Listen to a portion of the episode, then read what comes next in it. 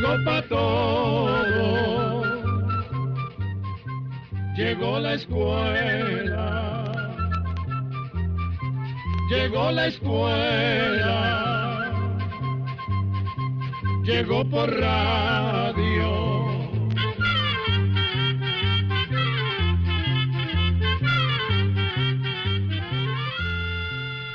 Instituto Centroamericano de Extensión de la Cultura presenta su programa Oigamos la Respuesta.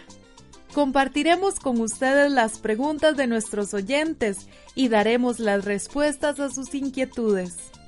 Mándenos sus preguntas al apartado 2948-1000 San José, Costa Rica. También puede enviarnos sus preguntas al correo electrónico icq.org o encuéntrenos en Facebook como Oigamos la Respuesta.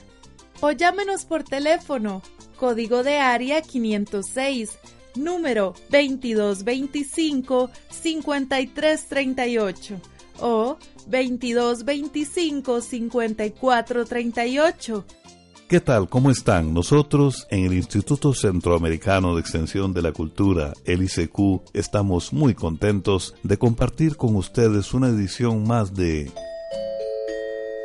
Oigamos la respuesta Bienvenidos. Comprender lo comprensible es un derecho humano, ese es nuestro lema. Y en el programa de hoy le invitamos a escuchar temas como ¿de qué trató la guerra de los mundos que hace 80 años asustó a la ciudad de Nueva York? Además, conozca de qué vienen las hemorroides. ¿Y de dónde viene eso de decir que una persona es de izquierda o derecha en la política? El señor Teo García es el primer eh, participante de nuestro programa. Don Teo nos escucha desde Diriamba, en Nicaragua, y a través de un mensaje a nuestro Facebook consulta lo siguiente. En política, ¿a qué se refieren cuando dicen que una persona o candidato es de derecha o de izquierda? ¿Cómo fue que nacieron esos términos? Oigamos la respuesta. Tal y como dice nuestro oyente, a menudo se escucha decir que una persona es de izquierda o de derecha. Curiosamente, esa división nació durante la Revolución Francesa, que tuvo lugar hace más de 200 años. Por eso queremos hablarle un poco de esta historia. En aquel entonces, en Francia, mandaba el rey Luis XVI sin embargo, el pueblo no estaba satisfecho con su gobierno. Se vivía con una gran desigualdad. Mientras los reyes y los nobles tenían una vida de riquezas, el pueblo vivía en la miseria, ahogado por los impuestos que tenían que pagar para mantener esos lujos. Además, en aquel tiempo, el pueblo francés vivía con una gran preocupación, pues las cosechas no eran las mejores. En aquellos años también surgió en Francia una manera de pensar llamada ilustración. Sus pensadores decían que para alcanzar la prosperidad y la felicidad, primero había que resolver las injusticias y las desigualdades. Fue una época en que nuevas ideas, nuevos conocimientos científicos y muchos sueños se sembraron en la mente de muchas personas que tenían el deseo de crear una sociedad más justa, donde gobernaran los ideales de la libertad, la igualdad y la fraternidad. Estos ideales eran los mismos que inspiraron al pueblo francés a luchar por un mejor futuro y que dieron como resultado la Revolución Francesa. Así se acabó la monarquía, o sea, el gobierno de los reyes franceses en el año de 1789. El pueblo francés tomó el futuro en sus manos e hizo cambios con tal de que las futuras generaciones vivieran épocas mejores. Sembraron los ideales de libertad, igualdad y fraternidad, y esas semillas se dispersaron por el mundo entero. Ahora bien, volviendo a la pregunta de nuestro oyente, Le contamos que después de la revolución se formó una asamblea constituyente que tenía la tarea de redactar una nueva constitución y decidir el futuro político de Francia. Pues bien, resulta que en el salón donde se reunía la asamblea, los diputados o representantes del pueblo se sentaban formando grupos según su pensamiento político. Se dice que los que eran moderados, es decir, que no apoyaban las soluciones violentas o radicales, se sentaban a la derecha del presidente de la Asamblea. Los diputados que promovían cambios radicales en la forma de gobernar se sentaban a la izquierda y en el centro aquellos indecisos. De ahí que, en adelante, esas palabras se siguieron usando, aunque las circunstancias políticas han cambiado. En nuestra región suele entenderse que las personas o partidos políticos de izquierda son los que apoyan un sistema político en el que el Estado tiene un papel principal en la sociedad, pues interviene en la planificación y en la realización de asuntos de economía, producción de bienes y el comercio, la educación, la salud, el arte y los servicios públicos. Por otro lado, se suele entender que las personas y partidos de derecha son aquellos que apoyan un sistema en el cual el Estado interviene lo menos posible para darle campo a la iniciativa individual y a la empresa privada. Hoy en día el pensamiento político toma tanto ideas de personas que se consideran de izquierda como de derecha. Pues aún en el caso de que un país tenga un gobierno con una tendencia en particular, en los parlamentos, congresos y asambleas de países democráticos hay representantes con diferentes puntos de vista y entre todos se trata de llegar a acuerdos que favorezcan al país y también a su pueblo. La cultura centroamericana tiene grandes y fuertes raíces indígenas. ¿Qué les parece si a propósito de esta realidad compartimos inquietudes musicales con el grupo Música Maya AJ de Guatemala y escuchamos la interpretación de este grupo de El Alba? Que la disfruten.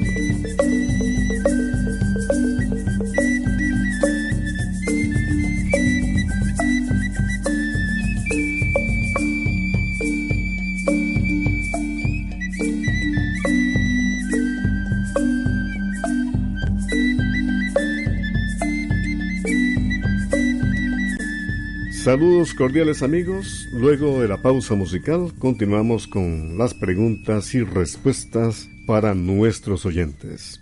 Quiero un resumen de la Guerra de los Mundos que en su época impactó mucho a la gente. Es la petición de don Bolívar Mesén Godínez que nos llama por teléfono desde San José, Costa Rica, y vamos a escuchar la respuesta.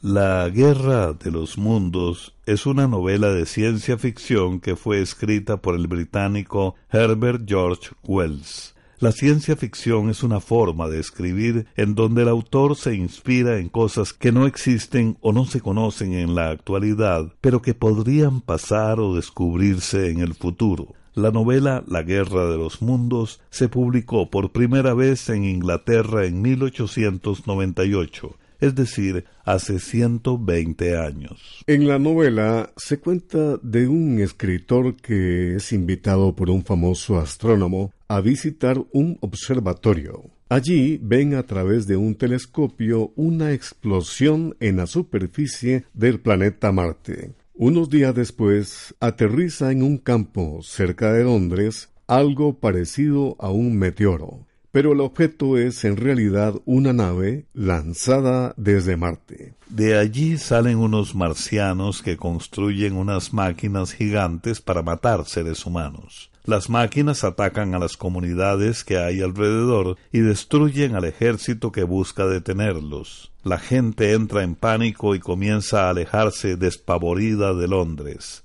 pero después se descubre que los marcianos han muerto a causa de las bacterias que normalmente hay en la Tierra. Los marcianos no podían luchar contra las bacterias porque su organismo no tenía defensas contra ellas. En la novela se cuenta que la guerra contra los marcianos dura tres semanas hasta que finalmente todos estos seres mueren. La Guerra de los Mundos fue muy popular cuando se publicó pero el impacto en el público no fue comparable al que tuvo una adaptación de la novela para un programa de radio que hizo el joven actor y director Orson Welles en una emisora de Nueva York en los Estados Unidos. Wells cambió un poco la historia y contó que los marcianos aterrizaban cerca de Nueva Jersey, una ciudad del estado de Nueva York. Además, la transmitió como si fuera un noticiero urgente. Al principio del programa se explicó que se trataba de la adaptación de una novela, pero nadie le puso atención a eso o empezaron a oír la historia cuando ya había comenzado. Entonces la gente creyó que se trataba de algo real. Esto ocasionó pánico entre muchos de los habitantes de Nueva Jersey y Nueva York.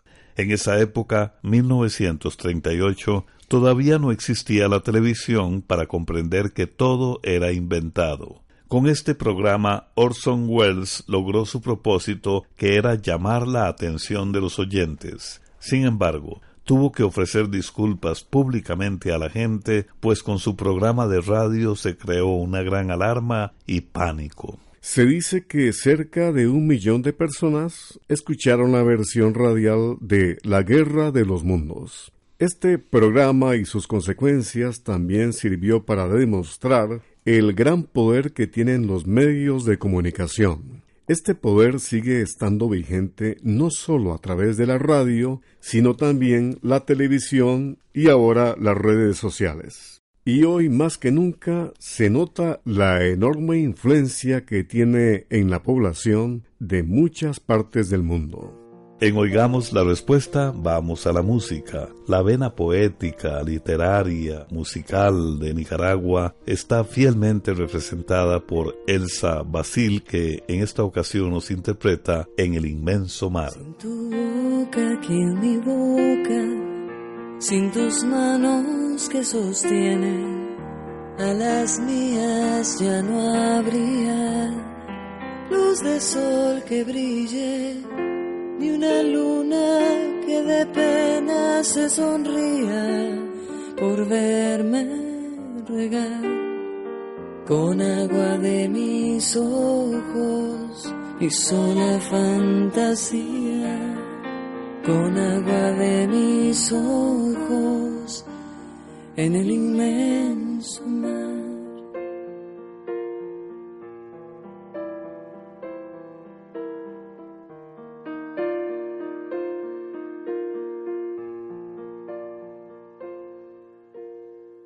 Sin tu pecho aquí en mi pecho, sin tus piernas para recostarme, ya no habría mar sereno ni felicidad.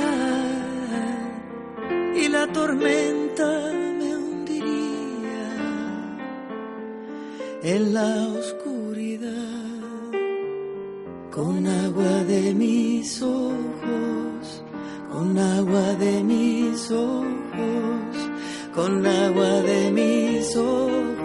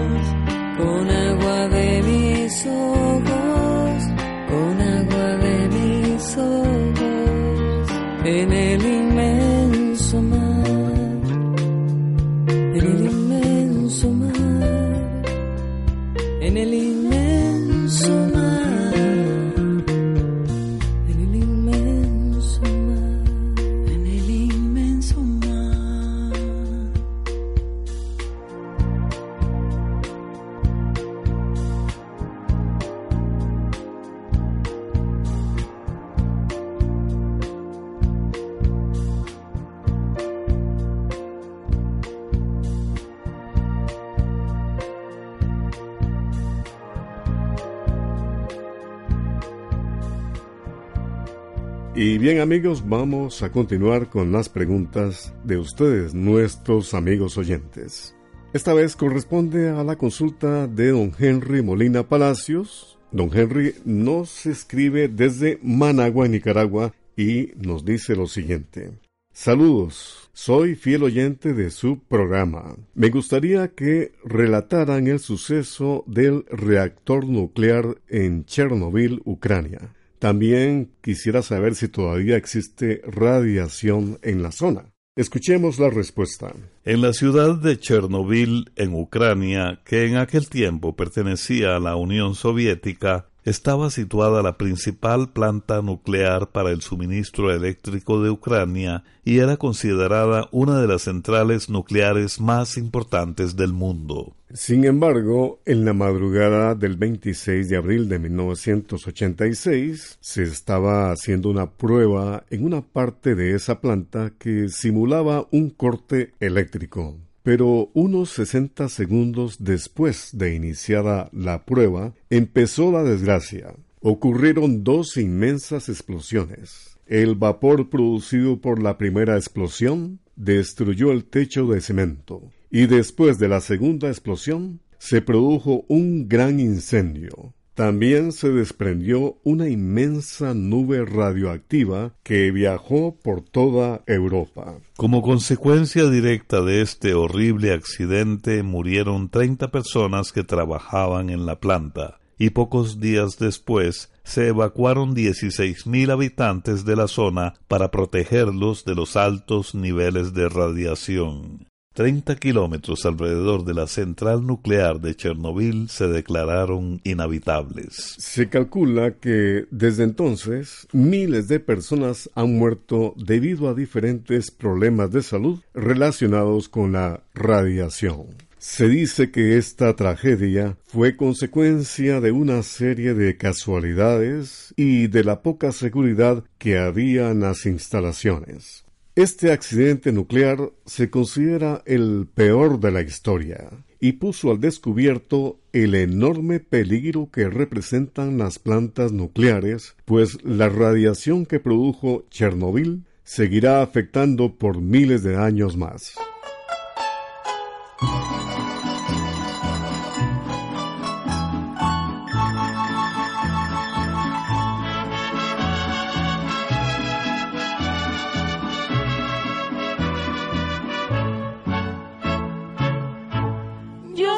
el barco aquel, sin fe y sin ilusión, sin rumbo por la vida. De puerto en puerto voy, fingiendo que olvidé que fuiste una mentira. Cuando el barco partió, no le dijiste adiós a mi alma enamorada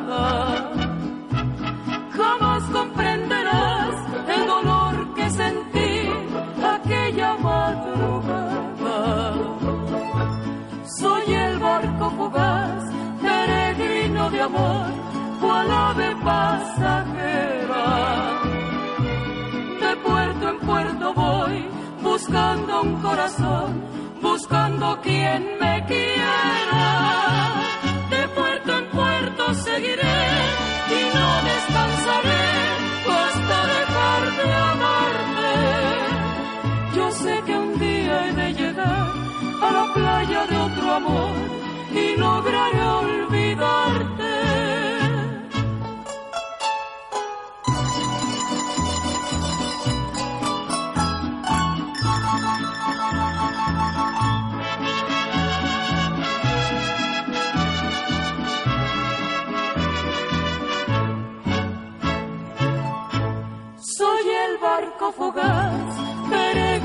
De amor, cual ave pasajera.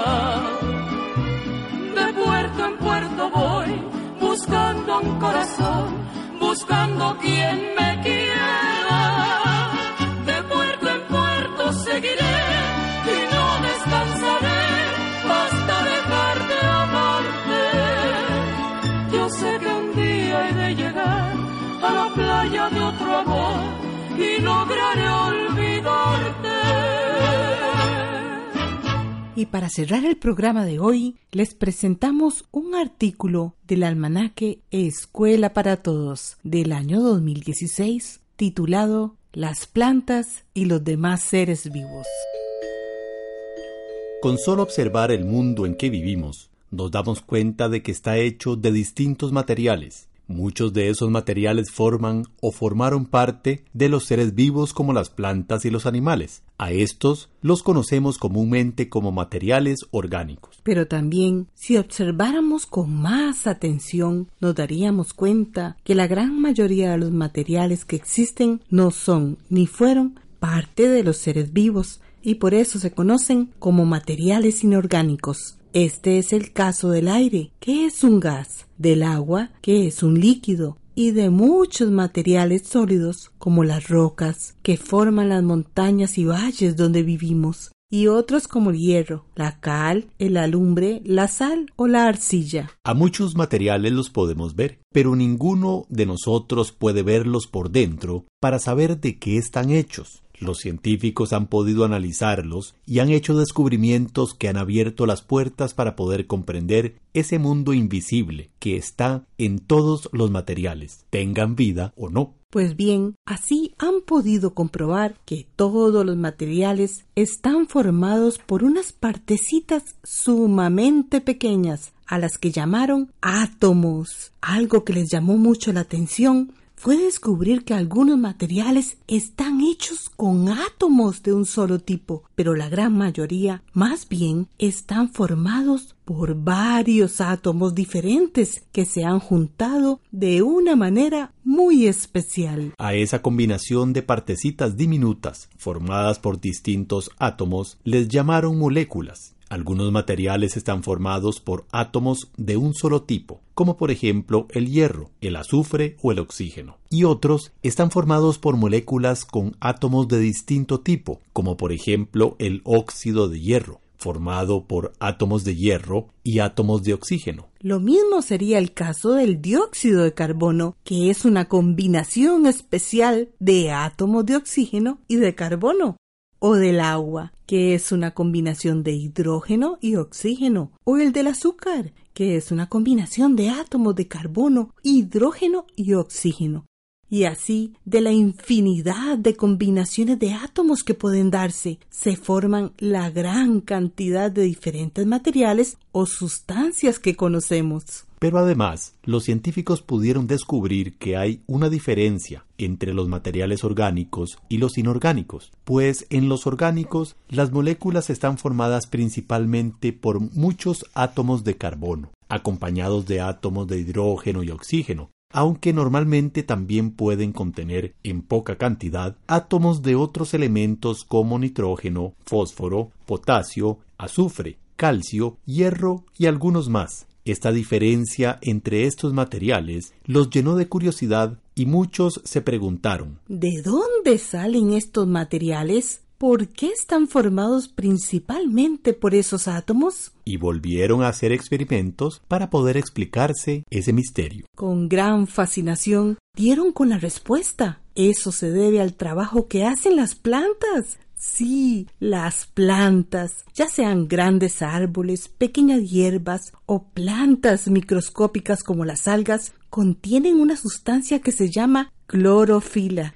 que es la que les da el color verde a las hojas. La clorofila se encuentra en forma de millones de granitos pequeñísimos, que cuando el sol los ilumina, empieza su maravilloso trabajo aprovecha esa energía de la luz para separar los componentes del dióxido de carbono que toma del aire y los del agua que toma del suelo para ahora juntarlos de una manera especial. Así se va formando una nueva sustancia que luego servirá para seguir construyendo los componentes que necesita para crecer. Todo ese asombroso trabajo que hacen las plantas por medio de la clorofila se llama fotosíntesis palabra que quiere decir construcción por medio de la luz. Ni los animales ni los humanos podemos hacer ese proceso. Tanto los animales como nosotros dependemos de las plantas para vivir. Necesitamos alimentarnos con materia orgánica que ya fue producida por plantas, tal como semillas, hojas, raíces y frutos. Y también podemos alimentarnos con carnes, leche, queso, mantequilla, manteca u otros que son materia orgánica de origen animal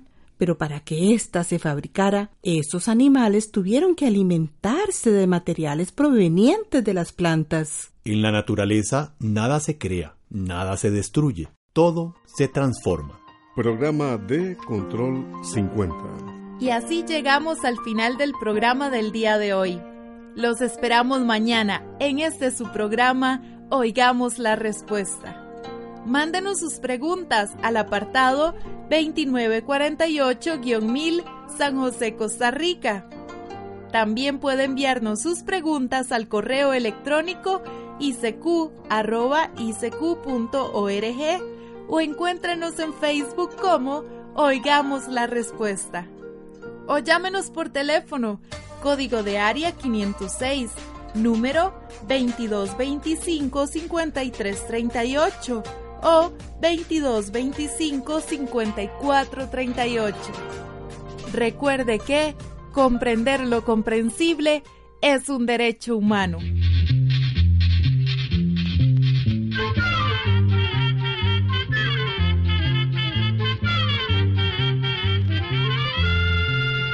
el momento